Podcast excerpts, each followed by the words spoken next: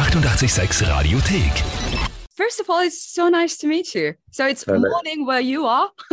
Yeah, yeah, it's uh that's nine nine o'clock in the morning. It's not that bad. okay, so what's your morning routine? Coffee? Uh definitely. Um actually I'm up north right now at a cottage, so my morning routine's a little bit different today, but uh generally I'm I'm already been up for a few hours running my kids to school and stuff like that. You know, dad stuff usually in the morning when I'm home. Enjoying the time between the tours before Yeah. I'm heading back to Europe. So in general, how are you doing? Good, you know, I'm I'm really excited to get back on the road uh to do a proper tour.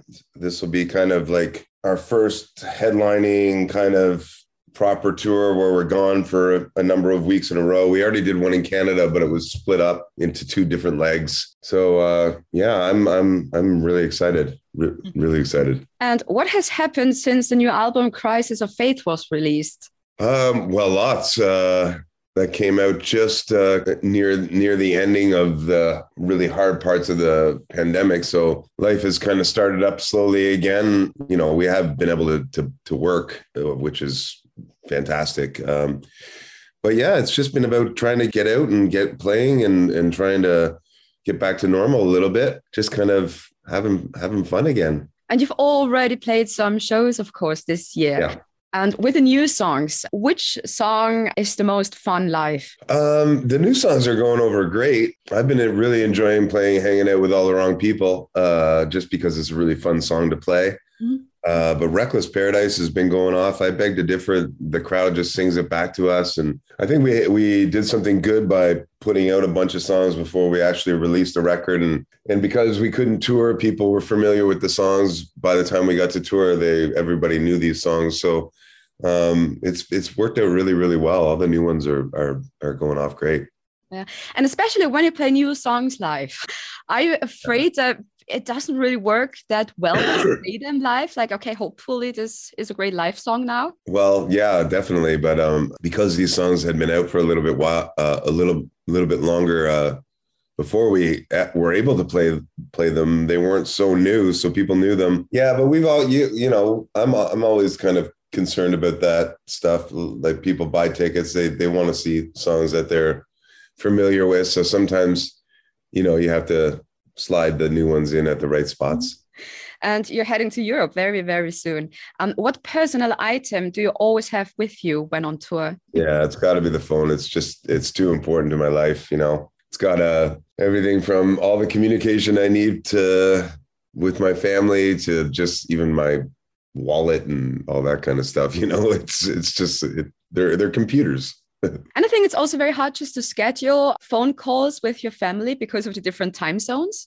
No, it works out really good with Europe because because of the time change. Uh, like I stay up late, like to, to two, three, four o'clock in the morning or whatever after a show, and then you sleep in. Uh, the next day, you wake up in the next city, and you're on the bus, and you will get out of bed at like eleven or whatever, and then you know I can have my breakfast, and when I call home, it's early in the morning, so it works out perfectly. And then when I go to bed, they're kind of going to bed, and then when I come home, I just slide back into their schedule. It's seamless. That's one of the positive things nowadays because you really can stay connected with your family. When you just think about 20 years ago, there was not that possibility there. Yeah, I remember standing on the Reeperbahn with my uh, phone card at the at the uh, payphone, trying to Yeah. connect with my wife, and not knowing if she was going to be home, and not knowing if the five euro phone card I had was even going to work.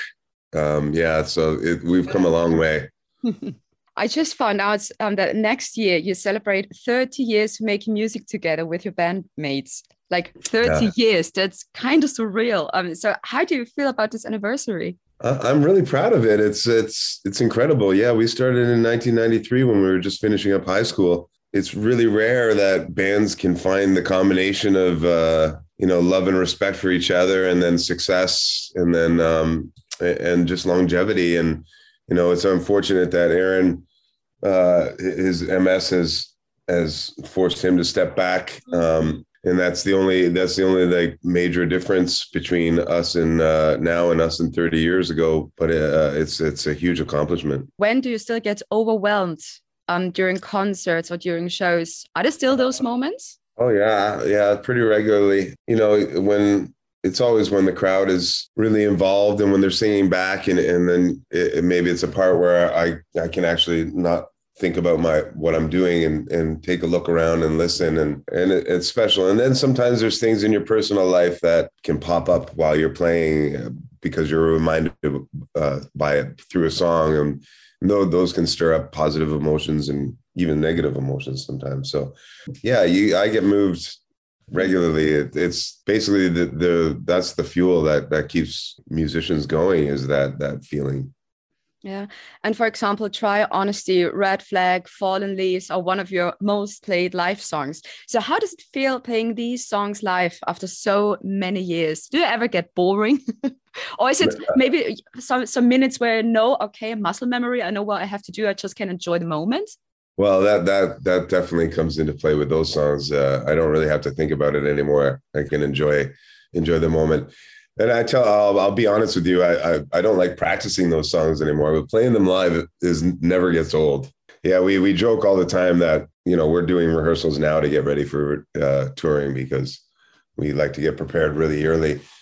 And uh, we always joke about skipping those songs because you know we feel like we don't. No, no I mean just in in rehearsal. Like, okay. oh man, do we have to play this one again? But we always do.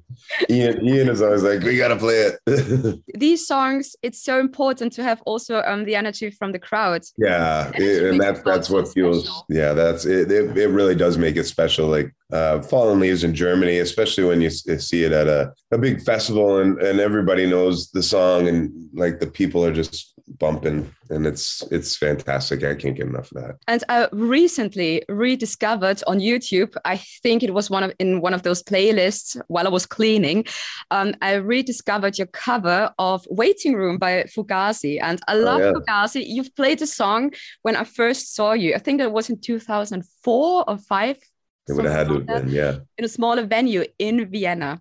And now I'm wondering, how do you decide when to play rare songs in your set list? Was that at the venue that was under the bridge with Yes, Flex? exactly at Flex. Yeah. I, will never forget that. That was so long ago, but you know, those memories are so burnt in my head. Uh, that was a, that was a great great show, and uh, I remember the the production guy. He was he was he, was a European stereotype because he was dressed all in tight black and he had a tight turtleneck on and little glasses like this. And uh, and then the venue had all the TV screens in the back of the, the stage. Oh yeah, we would play we played waiting room back then because we didn't have enough material to do a, like a a full hour of set. So we had made up a, a whole bunch of transitions in between songs to to add time, and then we would play that cover uh, and you know, Fugazi was an important band for us. I can't believe you were at that show. That's awesome. um, some weeks before I moved to Vienna, so I just was discovering the city, and of course I had to go to concerts. So now it's it's on one hand, now it's very sad because you have so many songs to play a proper full show when there's right. no um, space for these uh, rarities anymore. yeah, yeah. Uh, get to play waiting room a little bit because um, I went on tour with the Dirty Nil because their bass player broke his hand. And that was one song that they would throw into their set every once in a while. So that was nice nostalgia for me to play it again. Yeah, we have too many songs now. We gotta we, we disappoint our fans because we don't play some of the deep cuts. So, um, so we, we we would like to be able to do that too. How do you decide um which songs you're going to play for a show? How do you know? Okay, this is the perfect set list for a show? We usually go through a whole bunch of different kinds of uh, of sets while we're practicing getting ready. Uh, and of course, there's like the standard number of songs that we always play. We usually start there at the ones that we know we're going to play, uh, and then kind of work it work it out from there. And we usually try to keep a little bit of a section where we can move a few songs in and out and try and play some of the songs that we don't play very often. And I'm kind of impressed that you uh, really remember the show in Vienna in Flex. I have another memory of that. There, there, that you were said you were discovering the city too, but that was the first time I was ever in Vienna, and uh, I did take a walk that day. And I walked into the town square, and there was a protest happening, and it was uh, it was an anti George W. Bush mm-hmm. Uh, protest, and uh, they were holding up posters with uh, George Bush running a bomb and then it said like no war or something like that in German. And I I took one of the posters and I still have it at home. Oh, cool. so I, I, don't know. That was such a positive experience for me that day to to, to see Vienna, which has become my favorite uh, city in in Europe. You know, it's just uh, and maybe that memory was was part of it, but um, it is part of it. But uh, I really love Vienna. And in December, you're going to play three shows in Austria, actually, um, at the Bergfest in Salzburg, up the mountains, then here in yeah. Vienna, and a third show in Linz. So it's three days in a row. That must be super exhausting. Where do you get the energy from? Do you go straight to bed when you're back at a hotel? uh, well, we stay in the tour bus, so that makes it okay. easier, right? You know, our day will probably start at our sound checker if we have some interviews late in the afternoon. And then you just kind of I usually walk and uh, take a nice long walk and get some fresh air, and then uh, you have your dinner, and, and then the show happens maybe 9 30, 10 o'clock. You know, you're done, you have a shower, a couple beers, and then you drive to the next venue. So you're probably getting into your bunk on the bus at two two o'clock in the in the morning, two or three o'clock in the morning, and then you wake up at the next city, and you get up at a, a reasonable time. So as long as you're kind of taking care of yourself, don't drink too much in those first two shows, mm. and then the third show will be fine. Yeah, it's just about managing it. We're professionals, you know. We we that's we have to play to make money. When we don't play, we we're spending money. So uh, it's good. I like it. I, the energy is good. The crowd always you can always find that energy because of the crowd. And uh, for all the people who are going to see one of your shows here in Austria, what can we expect? Same as always, we're high energy. This is our Crisis of Faith tour. So, you know, our production reflects some of the artwork of that. Uh, we got a really nice stage production. The set list is killer. We're playing with Frank Turner uh, and Pabst, which awesome bands. So it's going to be a good, good night of rock music. I just wanted to mention because one of your support acts is uh, Frank Turner.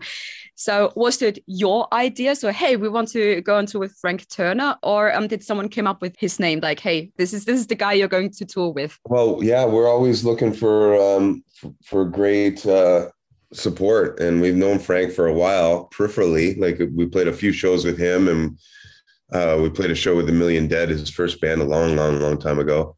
Uh, and we like his music. His new record's awesome, and he was just on our list, and uh, he was available. He couldn't he couldn't do the first two shows, um, so we got Johannesy. I think that's how you would say it, um, and uh, Pabst on those shows, and the rest is Frank Turner. So yeah, we're excited. He was our choice. It's going to be a very very fun night here in yeah, Vienna man. and all the other shows. So, and is there anything you want to do when in Austria? Although there's not that much time. Uh, I just always love walking through Vienna. It's just such a beautiful city. Uh, I usually go down and walk in that spot where the all the museums are, and and then go through just the town square and get like a croissant or something like that. Just try to enjoy European lifestyle. There's some um, very good exhibitions at the moment. Oh, good. There's a Jean-Michel Basquiat exhibition, New Yorker punk art guy. That's awesome. Which is amazing. So if you have time, go to Albertina Modern. It's I wonder will that still be available and hopefully. That was it. okay, great. so much you. for your time and can't wait to see to see your show. uh, I know, I can't wait to get over there. Die 886 Radiothek. Jederzeit abrufbar auf radio886.at. 886!